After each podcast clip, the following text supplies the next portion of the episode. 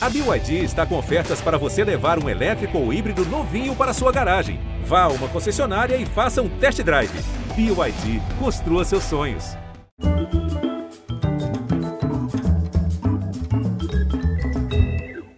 Boa noite, bem-vindos.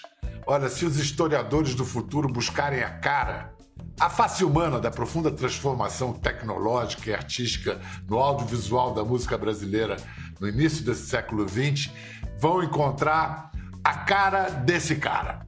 Enquanto a indústria fonográfica ainda se debatia no barro analógico, a cabeça dele já voava nas nuvens digitais.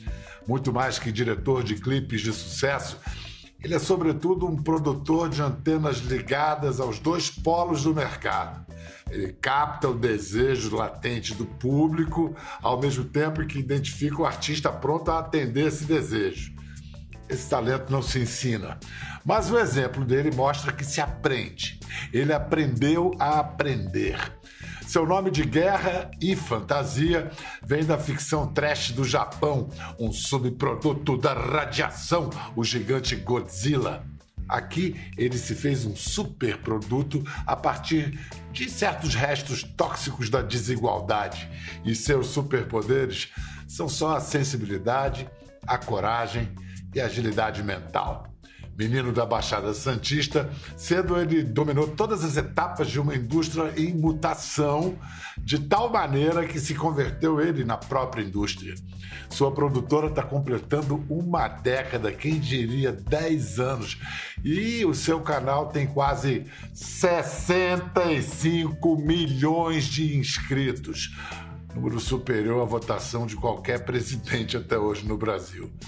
O fato é que, entre tantos eleitos e eleitores, uma coisa é certa: em algum momento, todos nós já balançamos o bumbum tantã para as batidas dos videoclipes desse monstro do audiovisual, Conrad Dantas, o poderoso Godzilla! Fala, meu irmão! e Pedrão, beleza, cara? Satisfação revelo, tamo junto, hein? Pô, muito feliz de te ver, cara. Escuta. Essa pandemia também está sendo um aprendizado muito traumático para todos nós, mas a gente está tendo que lidar com isso. Quando bateu é, a evidência né, da gravidade do negócio, o tamanho do golpe no show business, no, no, na indústria do entretenimento, nunca sofreu um golpe parecido. Como que você interpretou, começou a entender aquilo e como você reagiu? Bom, é, vou ser sincero. Inicialmente eu achava que não ia durar esse tempo todo. Então, eu acho que muitas pessoas imaginavam isso, né? E a gente, teve que, canal... a gente teve que canalizar a nossa energia para as outras atividades, inclusive atividades essas que tentamos converter do digital, do, do, do físico, do presencial para o digital, né? Fazendo aí as lives e tudo mais, acompanhando o próprio mercado. Uh, mas, ao mesmo tempo, entendemos o tamanho da nossa gravadora, da nossa editora, que faz a administração e distribuição das canções dos artistas que a gente agencia, e aceleramos muito mais o, o, o lado de produção audiovisual, até porque o entretenimento, em especial música, conteúdos audiovisuais, foram super importantes para esse período de, de pandemia, né? O que seria da gente se não fosse a cultura, se não fosse a arte dentro de casa, nesses quase um ano e meio aí? Pode crer. Salva, é, assim, salva a vida, salva, garante o mínimo de saúde mental no meio dessa aprovação toda. O homem bota para quebrar, faz tudo e durante a pandemia, sabe o que, que ele tem feito? Distribuído saúde. É o seguinte: enquanto o atual desgoverno conseguiu a façanha de, pela primeira vez na história do país, não fazer campanha por uma vacinação em massa, isso em meio à pior pandemia da história, esse cara, o Condzilla, promoveu ele sozinho, ele mesmo, a campanha pela vacinação. O vídeo teve até agora mais de 13 milhões, 13 milhões de visualizações. Queria agradecer aos parceiros também, né, que viabilizaram isso. Uh, tanto, em primeiro lugar, o Instituto Butantan, uh, o MC Fiotti, né, que teve a brilhante ideia de fazer essa canção, a versão de bar lá atrás, que foi um sucesso. O vídeo original tem mais de um bilhão e meio de visualizações. Mas também agradecer aí a RW, que é a produtora fonográfica da canção original, a Universal e a Warner e a própria Conzilla, né, que viabilizou, produziu e distribuiu esse conteúdo aí que eu acho que é de, de grande importância para entregar essa mensagem aí do vacina sim. Você se liga que vão te chamar lá na CPI da, do Senado para ensinar como é que se faz uma campanha bem sucedida, hein? a ideia foi do Fiote, a ideia de fazer a, adaptar a música para uma campanha. Cara, a ideia, a, ideia surgi, a ideia surgiu nos memes, nos memes de internet. E rapidamente a nossa assessoria de imprensa articulou e quando você fala rapidamente, entre ter a sacada dos memes e ter pronto distribuindo, botar na rede, quanto tempo levou? Acho que levou uns três, quatro dias. Nossa Senhora! Cara, mas isso é muito rápido, cara. Acho que a gente tem essa velocidade, essa habilidade é, é, dessa dinâmica do digital, né? Acho que o digital é muito isso, né? E eu costumo dizer que o nosso concorrente hoje é um moleque aí de 14 anos com dispositivo móvel na mão, produzindo conteúdos que têm um impacto, um alcance muito grande. Então a gente tem que se adaptar a essa velocidade toda. Você sabe muito bem porque você já foi esse moleque de 14 anos. Né? Exatamente, exatamente. Fiote foi um gênio nessa, nessa produção. Esse clipe que você falou, um bilhão de views. Esse foi o primeiro. Um bilhão e meio. Um bilhão e meio. Um bilhão e meio. Meu Deus. É o primeiro que chegou lá. Mais algum chegou nessa marca, não? Hoje no Brasil tem quatro vídeos com um bilhão de mais de um bilhão de, de visualizações. Dois são da Kunzilla e dois são da Galinha Pintadinha. Rapaz! O primeiro foi o do MC Fiote, o Bumbum Tantan, e o segundo foi o do MC Kevin, Olha a Explosão. Do que a gente viu aí, o que, que você diria de mais significativo? Assim? Cara, olha aqui, agora me botou numa saia justa, hein? Porque todos esses foram super importantes em, em, em momentos diferentes, né? Por exemplo, o videoclipe Plaquete 100 do MC Guimê foi o primeiro que a gente fez com, com, com uma narrativa, né? Um videoclipe é, de funk com uma narrativa foi muito legal. O videoclipe da Carol com Tombei ajudou a me levar para publicidade, por exemplo. Mostrou que era possível a gente produzir conteúdo fora do funk também. E grandes sucessos, grandes marcas aí, como por exemplo o Bumbum Granada, que foi o vídeo mais assistido da América Latina em 2016, Deu Onda do G15, o, o segundo vídeo mais assistido do mundo em fevereiro de 2017, o, o da MC Lome e as Gêmeas Lacração, que foi super rápido a produção, a gente conseguiu veicular super rápido. MC João Bari de Favela, 100 milhões de views em um mês. Tem bastante coisa importante aí. A primeira grana que você teve foi para administrar o seguro de vida de sua mãe. Você tinha 18 anos, você Sim. a perdeu e ficou com. Com quanto você ficou e o que você fez com esse DIN?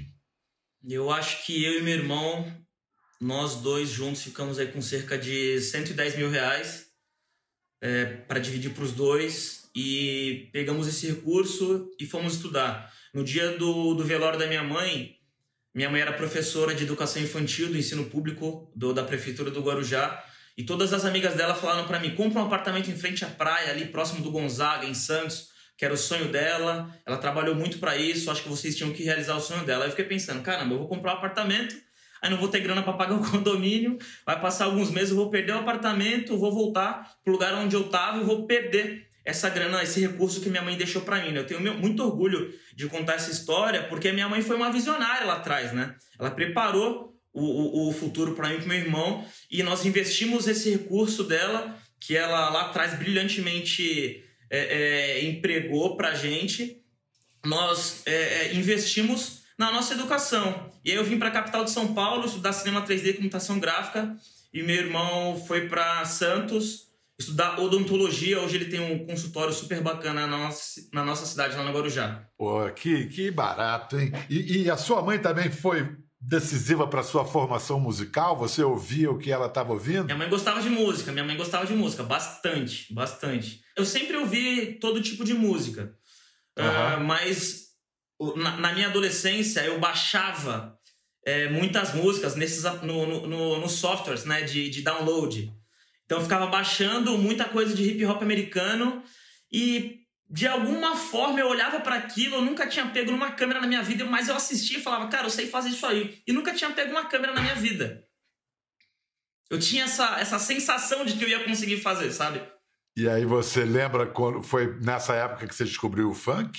Ou foi depois? Não, eu descobri o funk. Eu, eu tenho alguns momentos com o funk. Eu acho que com 10 anos de idade é, tinham as rádios comunitárias e tinha um amigo do, da minha escola chamado Wendel, que ele também gostava de funk, então a gente gravava na fita cassete o programa e a música que a gente mais ouvia a gente transcrevia e trocava as letras um, um com o outro. Esse foi o primeiro contato que eu tive. A gente, a gente entregava a fita e a letra daquela canção que a gente tinha gostado, né? Esse foi o primeiro contato. Depois eu comecei a fazer reprodução de das coletâneas, das compilações, né? Então, ou eu ia nos estúdios dos grandes produtores de funk da Baixada Santista, ou algum amigo meu fazia isso, então já era na época do MP3, eu tinha 16 anos mais ou menos, e aí queimava uma, um CDzinho virgem ali com, sei lá, 200 canções, eu fazia uma curadoria, eu selecionava, né, de uma maneira editorial as canções que eu mais acreditava, compilava no CD e vendia essas canções, e o título desse, desse, desse disco era Poder da Rima um, uma, um label, uma marca que a galera lá da minha região tinha criado e eu dei andamento nesses CDzinhos. Mas você Esse sempre... foi o segundo contato. Sei. Mas você sempre teve, então, essa visão de, de produtor, de quem está por trás das câmeras, nos bastidores. Você nunca quis ser cantor? Claro que quis. Acho que a ideia de, de da, da maioria das pessoas que trabalham no, no, no meio artístico era, em primeiro lugar, é, ser um cantor, ser um, um, o artista ali que fica na frente das câmeras, mas com o passar do tempo você vai entendendo algumas limitações. Eu achava que eu era muito tímido, não fazia sentido, porque quando meu pai me apresentava para os amigos dele, ó, oh, meu filho canta, meu filho tem uma banda, canta aí aquela música lá. Eu ficava super tímido, falava, cara, acho que não tem. Não, não, não, eu não devo seguir para frente com esse sonho. E hoje eu acredito que eu continuo vivendo do meu sonho de 11 anos de idade. Eu vivo de música hoje, a diferença é que eu não tô com o microfone, né? Não tô na frente da câmera. Na, na verdade, você é, tá botando as pessoas no, no na frente da e câmera aí, cara, e dando chance. É, é. E, e, hoje, assim, dando, dando nome para as coisas, hoje eu entendo que eu fazia um trabalho de produção executiva, porque eu juntava toda a turma na minha casa, eu gravava a galera, eu fazia a capa do CD, eu distribuía, então eu fazia um trabalho de produção executiva e produção fonográfica lá atrás. Você só não sabia que tinha esse nome ainda, né? Só não sabia que tinha esse nome. E, e, a compilação dos CDs e a venda dos CDs era uma distribuição. Que barato, cara. Agora, você é conhecido e reconhecido como um excelente negociador. Você gosta desse negócio de negociar. Parece que é a sua grande arte. Qual, qual é o barato de, de negociar? Olha, que legal isso. Eu gosto de negociar. Eu acho que é saber cada, mês, cada vez mais a fundo as brechas, entender as regulamentações e usar a tua experiência, os estímulos que te trouxe até ali para negociar e fechar bons acordos, né? É, aprender tomando na cabeça e revisar isso para a redação do próximo contrato. Vem cá, e na hora de você escolher artistas para agenciar, qual é o seu critério? Tem que ser meio maluco? Ah, o artista tem que ser, tem que ter o, o, o a cara de a pinta de artista ali, né? Eu gosto desses artistas que são um pouco malucos assim, porque eu acho que o comportamento do artista não pode ser igual ao do público, ele tem que se destacar, ele tem que ter um, um, um comportamento diferenciado, né? E naturalmente vai atrair a atenção do, da audiência, do público, dos fãs. Então essa essa pinta de artista eu acredito muito. E dá para hoje tem ferramentas que dá para a gente entender isso, né?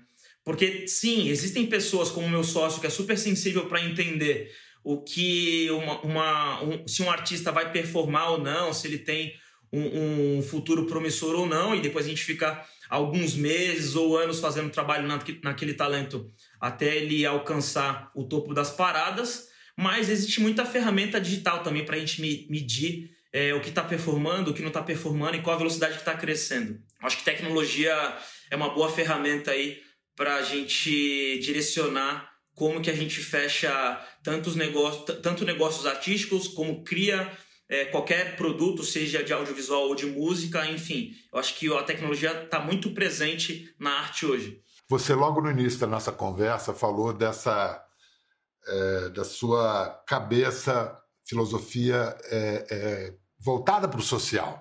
Ao mesmo tempo que você está ligado no mercado, nas leis do mercado, oferta e demanda, você também tem esse negócio de buscar revelar o que às vezes está escondido sob as camadas de desigualdade de oportunidades, que é o nosso talvez maior problema, né?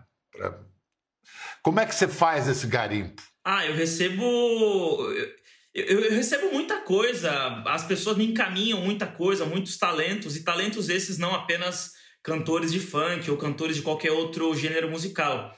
É, todas as mensagens que me mandam eu leio, eu fico filtrando e, e, e direcionando para os departamentos certos. Né? Hoje, por exemplo, estamos é, investindo no humor, na comédia, porque tem muitos talentos aí de, de periferia que estão gerando conteúdo é, de, de humor para essa nossa turma. Então, como que eu aplico o meu modelo de negócio da música, que nada mais era do que abrir câmera na produção do meu cliente, do meu artista e distribuir isso também no humor? É, como eu falei no começo da nossa conversa, que é entender essa velocidade, essa dinâmica da internet e sempre procurar trazer mais qualidade e eu digo qualidade não apenas técnica, mas também outras pessoas revisando o roteiro para não correr o risco de não ferir ninguém e tudo mais. Vem cá, é, você falou que já que produz hoje, a gente está vendo, acompanhando as séries, documentários que você produz. O próximo que estreia agora tem data já, dia 1 Lecha no Globoplay, dia 1 de julho. Esse filme é uma obra de amizade sua? Não apenas minha, mas minha, do nosso diretor e roteirista, criador aí da série, que é o Tico Fernandes. É, eu e ele somos padrinhos de casamento da Alexa e do querido MC Guimê, que tem uma história muito bacana com ele. Uh, e aí a gente, cara, como que a gente produz mais conteúdos, né? Porque eu acho que esse é uma das coisas que nos motivam também, né? Não produzir apenas é, a música, mas tudo que envolve aquele universo do entretenimento. E um documentário também ajuda a reforçar a marca e crescer o, o artista, né? Então a, a, ideia partiu da gente produzir mais conteúdos para os nossos artistas, se associar ao player Globoplay, que a gente ainda não tinha produzido nada, e aí procuramos o Multishow, que é o nosso sócio nesse projeto, e produzimos aí com a, a produção executiva de Wellington Pingo e Darlene Ferratri uma, uma obra muito legal da Lesha, a querida Lesha, que está bombando aí nas paradas de sucesso, que estreia dia 1 do 7. Escuta, o Brasil tem um negócio, Tom Jobim falou que era um sintoma do Brasil, que no Brasil sucesso é ofensa pessoal. Como é que você, com seu sucesso, jovem, negro, rico, bem-sucedido, quem é que se sente ofendido pelo seu sucesso? Quem não teve coragem de realizar, eu acho. Ofendido, acho que quem não teve coragem de realizar. É, não estou falando de oportunidade, eu entendo o lugar de, de privilégio que eu tinha, que eu tive, que eu tive, né, com essa ideia da minha mãe aí de trabalhar e deixar um recurso, um seguro de vida para mim e para meu irmão. Ela planejou o meu futuro do meu irmão e quando ela é, partiu, ela já tinha no, nos preparado, né? Mas eu entendo o meu lugar de privilegiado por ter sido criado por uma mulher preta, de quebrada, que foi visionária lá atrás e me garantiu esse recurso. Mas você também é muito. É muito bonito ouvir você chamar de privilégio algo que ocorreu com o desaparecimento dela, né? a morte dela, que, quer dizer, como se a morte pudesse ter gerado um privilégio. Eu acho que você que disso usou direito aquilo que ela construiu com tanto trabalho, você não. Você não foi comprar um apartamento mas, na praia, né? Mas, mas, mas, eu ainda vou agradecer ela. É isso, você agradece eu, eu, todos eu, os dias. Eu vou, eu, vou encontrar ela de novo e ela, ela sabe o que a gente está fazendo aqui. Com certeza, ela está cheia de orgulho. Conde, o que, que você está olhando para frente aí para a próxima década da Condzilla é, filmes, records e sei lá o que vem por aí? O que, que, que você está projetando e pretendendo para os próximos 10 anos? Para os próximos 10 anos, a gente juntar o entretenimento com a educação, um termo novo aí que a galera tem, tem usado, que é o edutainment, que é juntar educação com entretenimento. Eu acho que a metodologia que todas as instituições, quase todas as instituições de ensino vêm utilizando, não faz mais sentido para essa nova era do digital, onde um dispositivo móvel, que tá, um computador de bolso que está no, no, em posse aí do, do aluno, acaba chamando mais atenção do que alguém que está lecionando ali na frente do, do, de toda a turma e te dá a oportunidade de, de, se conectar com 7 bilhões de pessoas. Né? Então, como que a gente converte é, é a, a a atenção, né? Porque eu acho que o grande lance do, do audiovisual, do, do, do, digital, do entretenimento, ou de qualquer coisa, é você conseguir reter a atenção daquela pessoa ali, né? Então acho que a ideia é juntar educação e entretenimento e trabalhar o edutainment Uh, seja com canção, seja gamificando. Fizemos uma, uma, pesquisa super legal aí com 200 líderes de comunidade do Brasil inteiro, de todas as praças, não apenas o eixo Rio-São Paulo, para entender como que a gente leva educação de uma maneira lúdica para reter a atenção da galera, mas ao mesmo tempo tradicional para quem precisa do, do, do ensino mais tradicional, né, para dar mais credibilidade e de uma maneira mais su super acessível, né? Da maior importância. Da maior importância. E quando você fala no futuro muito próximo, do jeito que você é rápido, é semana que vem isso, né? Ah, já estamos fazendo alguns testes aí junto com a turma, os alunos aí do Gerando Falcões. Do meu amigo Edu Lira. Um grande Pô, beijo aí pro Edu Lira. Grande mestre Edu Lira. Beijo meu também. Vamos lá. Vai chegar, tá chegando, a gente tem que ir em frente com a vacinação, continuar tomando cuidado, mas o pós-pandemia vai chegar Segundo semestre a gente espera que melhore, ano que vem.